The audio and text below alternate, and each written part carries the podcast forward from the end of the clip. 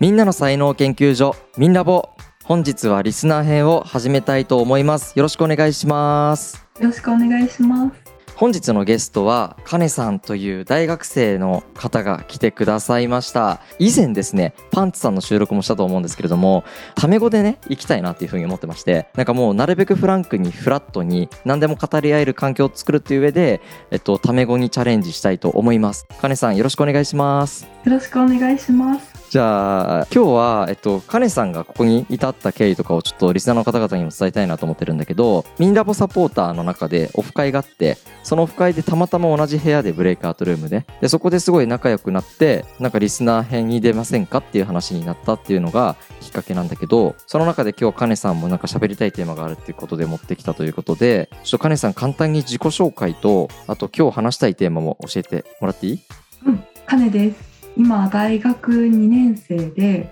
文学系の学部に所属しててミンラボは母か誰かに教えてもらってすごく面白くって聞いててうんで最近は私のバイト代から1000円だけ出してミンラボの会員になって皆さんと楽しく喋ってるよ ありがとう。確かになんかリスナーに向けてだとさ、急にタメ語で喋ってるのか敬語で喋ってるのかわからないよね。難しいうんうん。今日話したいことは私のコアバリューって何かな私のコア欲求って何かなってずっと気になっていてっうんて。いうのも、えっと、昔からすごく自分について内省するっていうか結構一人で考えることが多くてうんで特に最近才能についてこの「ミンラボ」を通してわこんな概念があるんだって知っていく中で才能を発揮させるにはまずコアバリューを見つけることみたいな話をちょっとだけ聞いて。うん。私って私が生きている中で何を一番大事にしてるんだろうなっていうのがすごく気になっててうんうんうん。今日はたかちんと一緒にそこを見つけられたらすごく嬉しいなと思ってるよ。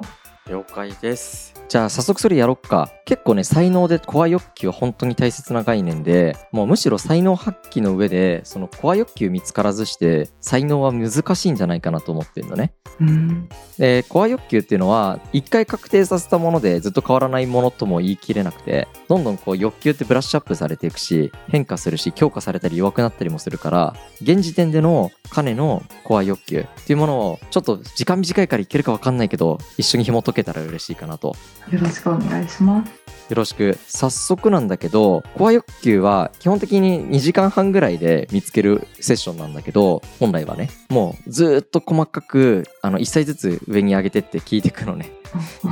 で長いやつだと10時間ぐらいかかるんだけど今日はちょ部分部分で聞いていけたらなと思ってるんだけどすごい抽象的なところからいくねはい、なんか死ぬまでにやりたいことってもう決まってる死ぬまでこうでありたいっていう状態はあるけど明確にやりたいことはないかもしれない。いいねじゃあ状態を教えてほしいなすごく自由でいたい自由でいたいんだうん、これが私の中で多分すごく大事にしてることかもしれないその自由っていう言葉に行き着いたきっかけとか背景とかあるのたまたま授業でうん自分について話す機会があってまたそこでも私って何大事にしてるかなって考えた時に多分ちっちゃい頃からずっと自由でありたいというかとらわれないことが好きなんだなっていうのをなんとなく思ってて例えばクラス替えが好きだったとかうん一人の友達とずっと仲良くするっていうよりは1年付き合ってみたいな方が自分には合ってたりだとかうんうんあとあんまり人の評価を気にしなかったりとかうんうん結構自分中心で生きてきたところがあってもちろんそれで人に迷惑かけたりとかもしたと思うけどうんうんうんそれは私が死ぬまでそうでありたいなって思っててだから自由。うんうんが大事だなって自分としては大事にしてるなって気づいたおーちなみに今その自由という言葉に対して何パーセントぐらい自由でいられてるの今は、うん、でも大学に入ってからすごく恵まれた環境に置いてもらっててうんおかげで多分8割ぐらいは自由だと思おーうもう本当に全然半分より上うん、あとの2割は何なのうんまだ結構とらわれてる部分常識とかだったりこうでなきゃいけないっていう姿にそんなことないんだよって思えてる自分もいればそうでもなくて無意識にやっちゃうところこれはすっごく、えっと、身近に言うとどんな体型でもいいって思いながら毎回人の足見てあ私より細い綺麗だなみたいな、うんそれは確かにちょっととらわれてるなって思うな。ああそのとらわれっていうのはその自由を阻害するものなんだ彼にとって。うん、すごくそううん例えば人間関係もそうだしそういう常識とかもそうだしうんただそれって他の人も同じようにいろんな価値観の中で積み重なってできたものだからうんうんうんうん痩せた体が綺麗とかそういうのって今そうじゃないっていう声もたくさん出てるけど実際は結構浸透してるっていうかうん無意識に私もそうだって思ってるしうんそういうのとらわれって私は言ってるかな。うーんすごいねなんかあのごめん結構びっくりしてあの内政がもうす結構 深いなそうなのそうだと思うかなすごくシンプルに結構自分のことも整理整頓されてる感覚があって、うんえっと、そのとらわれっていうのはその今出してくれた例以外に他にはなんかどんなものがあったりするかっていうのも結構もう見えてたりするうん、あるかも。例えば、囚われてたところから最近脱出した経験があって、うんずっと行ってた絵画教室に、うん大きくなったからもう一回今度はアルバイトしにおいでよって先生が言ってくださってうんですごくそれは嬉しくてもう2つ返事で「行きます」って言って半年ぐらいそこでアルバイトをしてたんだけどうん私はどうも子供と接するのがそんなに得意なタイプじゃなくってうんただ先生も教室もすごく好きだからうん恩があるなら我慢してやらなきゃいけないってずっととらわれててうんただ一回立ち止まってうん恩があるし先生も教室も大好きだけどうん自分が辛くて壊れる前に止まった方がいいななぜなら人は自分が最優先だからって勝手に思ってうんただだからやめますっていう話だとちょっと伝わりにくいなと思ったのでうんただちゃんと言えば分かってくれる100%私のこと分かってくれる先生だっていう信頼があったからうん手紙に書いて先生も好きだよ教室も好きだよただたまたま仕事の内容が私に合わなかっただけだけど申し訳ないけどもう辛いのでここで辞めさせてくださいって言ってうんアルバイトを辞めたこれは最近こう自分が恩があるなら我慢しなきゃ誰かの役に立つなら自分は苦しくても我慢しなきゃっていうとらわれから一個抜けたなっていう経験えー、なんかめちゃくちゃ素晴らしいね。素晴らしいねっていう言い方が上から目線っぽく聞こえちゃうかもしれないんだけど俺ようやく最近そういうのできるようになったけどうん全然できなかったから羨ましいなんかもうそのタイミングでもうこれをできるようになっててうんおそらくこれから先もそういうふうに正直に人にちゃんと伝えられるうん自分の思いをちゃんと伝えられるしかも自分の今のとらわれてる部分と好きな部分をちゃんと分けて考えられてる俺大学生の時何度かね逃げちゃったことがあってうんおうまく自分のそういう感情を伝えられなくてなんか理由はよくわからないんですけど嫌なんでやめますみたいなっああ、ていう現象があったんだけど今のその彼の話を聞いてすごくそういったものをとらわれて手放してっていうことにごめん感動しすぎて今コアの欲求を探す前に感動に浸ってしまったんだけどうんうんうん、うん、でもそういうものを一つ一つ今手放していくことで自分の自由というものを追求していってるんだ。うん、そうだと思う。一つ一つ、ちょっとずつ近づいてってる感じがする。うんうんうんうんうん。いやーすごい素敵だね。今ねそのなんで僕はその何かこう死ぬまでにやりたいことありますかっていう質問を投げかっていうとすごいシンプルであの抽象的なワードからどんどんその人のコアに突き詰めようと思ってたのねで比較的いつものセッションはその死ぬまでにやりたいことなんですかっていう切り口からスタートしてほとんどの人たちがありたいことは何ですっていう言語化もほとんどがないしやりたいこともあんまりパッと言語化できない人の方が多いので具体的にどんどん聞いていくっていうフェーズをやるんだよねうん、で彼は結構それが言語化されてたので今どうしようかなって悩んだんだけどあえて一回自由という欲求を一回手放してうん、うん、別の欲求がめちゃくちゃあるんじゃないかっていう前提に立ちちょっと質問してみるんだけどやっぱり自由だったに行き着くかもしれないからうん、うん、やってみてもいいかなぜひぜひありがとう。そしたら、小学校、中学校、高校、大学と、なんか一番ワクワクしてて、一番その自分がハッピーで入れた時の状況を一つ一つちょっと想像してってみてほしいんだけど、うんうんうん小学校6年間の中で一番ハッピーだった、居心地がいい、いい感じって思える状態の時ってなんかシーンとして、とか時期として覚えてられるものあるかな。小学校だと、うん、4年生とかかなうんうんうん。なんとなく学年で思い出すんだけど4年生には何があったの4年生には何もなかった例えば大きな修学旅行だったりとか大きなことを任されることだったりとかがうん。そんなになくってただその中でも友人に恵まれててうん。先生もすごくいい担任の先生がいらっしゃってその先生とは小学校を卒業してからも手紙で何度かやり取りしたぐらいすごくいい先生でうんうんただそうやって人間関係がすごく絶好調だったからうん。うん。自分の好きなことだったりとか力を入れたいことにすごく集中したりうん。あとは友人を巻き込んだりとか、うんいろいろやれたのが4年生で34年生からあの社会科の授業があると思うんだけどうんうんうん。新聞作ったりするのとかやったね新聞作ったのすごいなでなしょんか記憶思い出しうん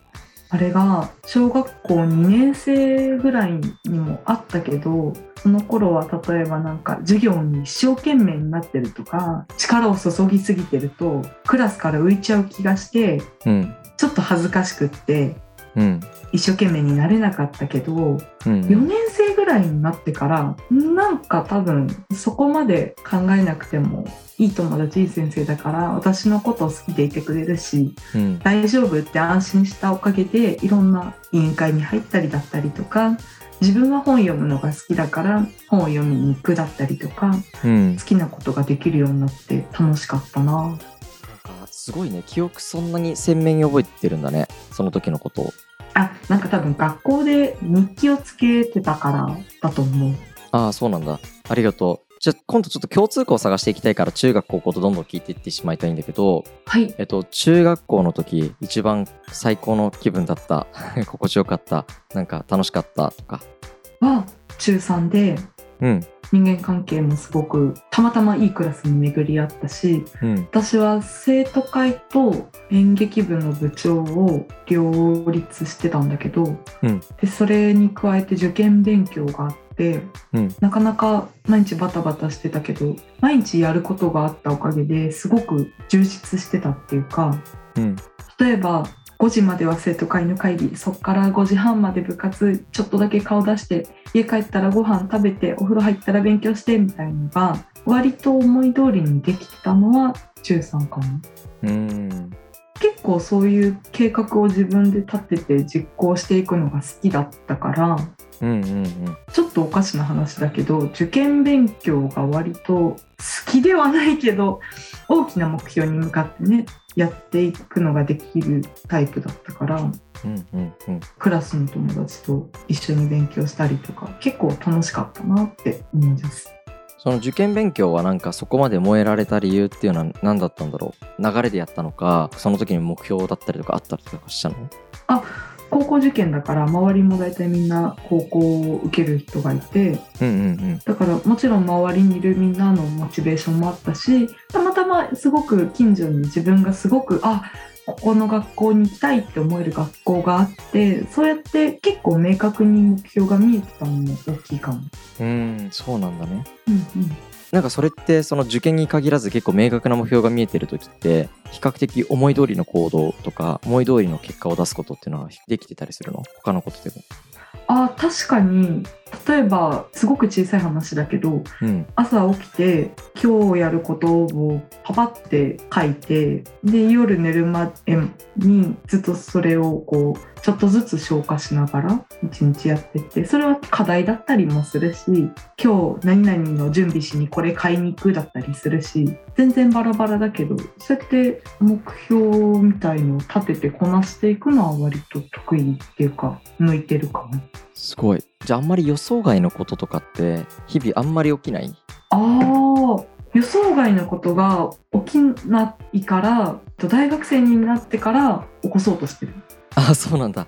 ちなみになんで予想外なことを起こそうと思っているの 多分起こしても大丈夫だなっていうのに気づいたのとうんいろんな人から大学生が一番自由で何でもできるんだから何でもやってみなみたいな話をされてうんそんなに何でもやってみていい時期だったらもっと今までやってこなかったこととかうん向けてなかったところに目を向けてみたり今までだったらやらなかったようなこともやってみるかみたいなうんうんうん、そのやらなかったことをやってみたいっていう動機とかさ背景とかなんか理由とかさどんなモチベーションでそのなんかやったことないことやろうとしてるんだろうねうーんまずコレクションするのが好きかもしれないうんうん何か経験だったりとかうんうんやってなかったことをやってみたっていうのをなんかこうあのビンゴのこうあ穴を開けていくようにスタンプを押していくようにうん今までやってなかったことこれができたあれができたってそれがどんどん自分の知らなかったことがこう積み重なっていくのはすごく面白くってうん例えばミンラボだったりとかも本当は人の話を聞く方が好きだからうんあんまり自分のことを喋るのも今までやってこなかったしうんだから聞く方が好きだけどでもせっかくこんな機会だしどうせだったらって思ってぜひお話ししてみたいですって手を挙げてみたりとかうんもうそこで私の1個スタンプがコンプリートしたみたいなうんうんそうやってなんか知らなかったことを知っていく経験を集めていくみたいのがすごい好きなのかも。そういうことねうんそのなんか集めてった先っていうのはなんか考えてんのそれとも別にとにかく集めていこうかなって思ってるのどちらかといえばとにかく集めていこうかな派かな何かの大きな目標の達成のために集めたいんじゃなくってうんもっと根本的な人だから息するとかそんなレベルで私だから多分好きみたいなちょっと分かりづらいないや分かりやすい分かりやすいなんかその目標の概念とコレクションの概念は全然違うところに存在しててそうだからコレクションをするために目標を立てることはある。ああそういうことねうんうん、でも大きな目標を達成するためにこういう経験をしなきゃいけないって思ったことはあんまりないかもうんだから経験したいって思うのはすごくワクワク感好奇心に近いうんうんうんうんなんかさ新しい経験をしていくとさまた新しい世界が見えてくるじゃんその新しい世界が見えた時に何かこうビビビとかなんかうわこんな世界がみたいなやつでなんか印象に残ってるものってあったりする印象に残ってるもの今までさある程度目標を立てて予想的な人生を歩んできたかもしれないんだけど新しいことやると予想外な人生も見ることができたりするじゃんその時にうわ予想してなかったけど面白っていうようなこととかってあったりするああ例えばうんあんまり大学で友達作ろうと思ってなくてうんうんきっとそんなこと思ってなくてもなんていうか困らない程度に知り合いはできるだろうしそんなに友達作ろうと思ってなかったけどだからこそこうやったことない友人とご飯食べに行ったりしてみようって思ってこう誘われるのを断らずにうん行ってみたら意外と面白くって。うんうんうんうんうんうんうんあ知らなかったまるまるちゃんってこんな考え方してんの面白とかうんいやもっと喋りたいわみたいなワクワクが出てきてうんそれは結構長い間忘れてたっていうか、うんうんうん、やってみようと思って初めて見れた世界かも。面白いね目標達成と予想外なことって結構逆の概念だからうんうん、なんかどっちも今欲求として持っててどっちもいけてるってなんかすごい面白いなと思ったのがその発散するじゃんその経験コレクションでうん発散していった結果めちゃくちゃこうやりたいことが目標とかが決まった瞬間にそこに収束することができるわけじゃんビュンって飛んでうんうんうんなんかどっちもできるってその無限大の可能性と無限大の達成を秘めてるんだなと思っててでもなんかそういうことをしたい元となってる欲求って何なんだろうなってすごい今聞きたいなと思いつつもどうやったら見つけられるんだろうなと思っててうんなんでコレクションしたいんだろうとかなんで目標を達成したいんだろうとか一つ一つちょっと紐解けたら嬉しいなと思ったんだけどどうしてコレクションをしたいんだろうねどうしてしたいんだろういやしたいからしたいんだよでもいいよ全然うん、もちろんしたいからしたいんだよお腹空くから食べたいんだよみたいな眠いから寝たいんだよみたいな結構どうしてまで考えたことなかったかもでも現時点ではお腹空いてるから食べたいんだよレベルまで落とし込まれた欲求なんだねコレクションしたいからコレクションしたいんだねそうかもしれない結構、うんそこより一個下の層ってどこだろうって見えづらいっていうかうんうんうんあでも知らないこと知るのが好きであでもこれも同じか知らないことを知るのが好きっていうのは例えばラジオいっぱい聞くだったりとかいろんな映画見る本見るテレビ見るとかもそうだしうん人と喋る人の話を聞くもそうなんだけどでもこれも今あこれって情報だったりとか知らなかったことっていうのを集めてるのかと思ってだからやっぱり結構本能レベル で好きなのかもしれない。そうだねなんか一個ヒントになるかなと思った質問はうんうんコレクションしてる時にどんな快感を感じているんだろうねうん、うーんどっちかっていうとあの感覚の話になるけどうんこう居心地がいいとかカンファタブルな感じリラックスっていうよりはこうドキドキするとかワクワクするとかうんうんそういう刺激的な楽しさうんうんうんうんうんだから居心地がいいっていう浄化されるようなゼロ地点のになるような心地よさよりはどっちかっていうとプラスになるようなうんわこれすごい面白いっていうワクワク感の方が感じてるな。うんうん面白いね刺激とかワクワク感って新しい言葉が出てきたと思うんだけどさうん刺激とかワクワク感を得たくてコレクションしてる可能性はあるよね一個はうんなんか他の感情とかはあるそれ今の聞いたやつが多い今言ったやつもそうだしあとはこう結びついていく感覚うん学問のなんていうかこう意味だよねみたいによく言われると思うんだけど例えば全く関係ないことだったけどこの友人の言ってた会話とああ今授業でやってるこれ本質的には一緒じゃんとか同じ流れじゃんとかうんなんかどこかで結びついていくことそれって結構日常にみんなあると思うんだけどちょっとしたことでもうんあ今テレビの後ろでかかってるこの BGM あの映画の主題歌じゃんとかそんなレベルでいいんだけどうん何か自分の中にこう蓄えていった経験だったりとか集めたものがうんつながる快感もあるいいねコネクトしていく感覚が楽しいんだね楽しい OK 刺激っていうところにちょっと戻らせてもらいたいんだけど、うんこれちょっとねもうすでに聞いてたから結びつけちゃうんだけどさうんうん変な人が好きって言ったじゃん前にうん これ変な人とか好きっていうのと刺激っていうのは結構関連してる かなり関連してるあそうなんだどう関連してるの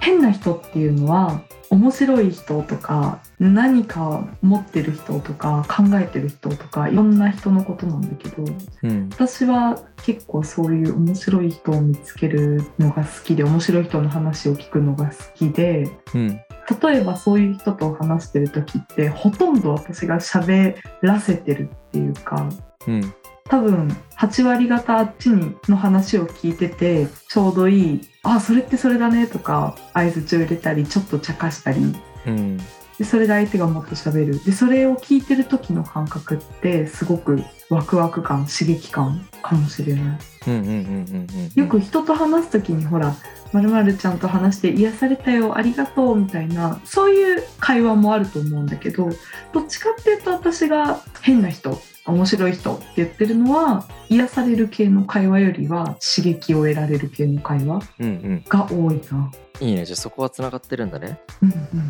それ今初めて気づいた。じゃあさらに深掘るけど刺激が来た時にどんな感情になってるの変な人に会いましたうん、刺激を受けましたまあ人によって全然違うと思うけどどんな感情があるの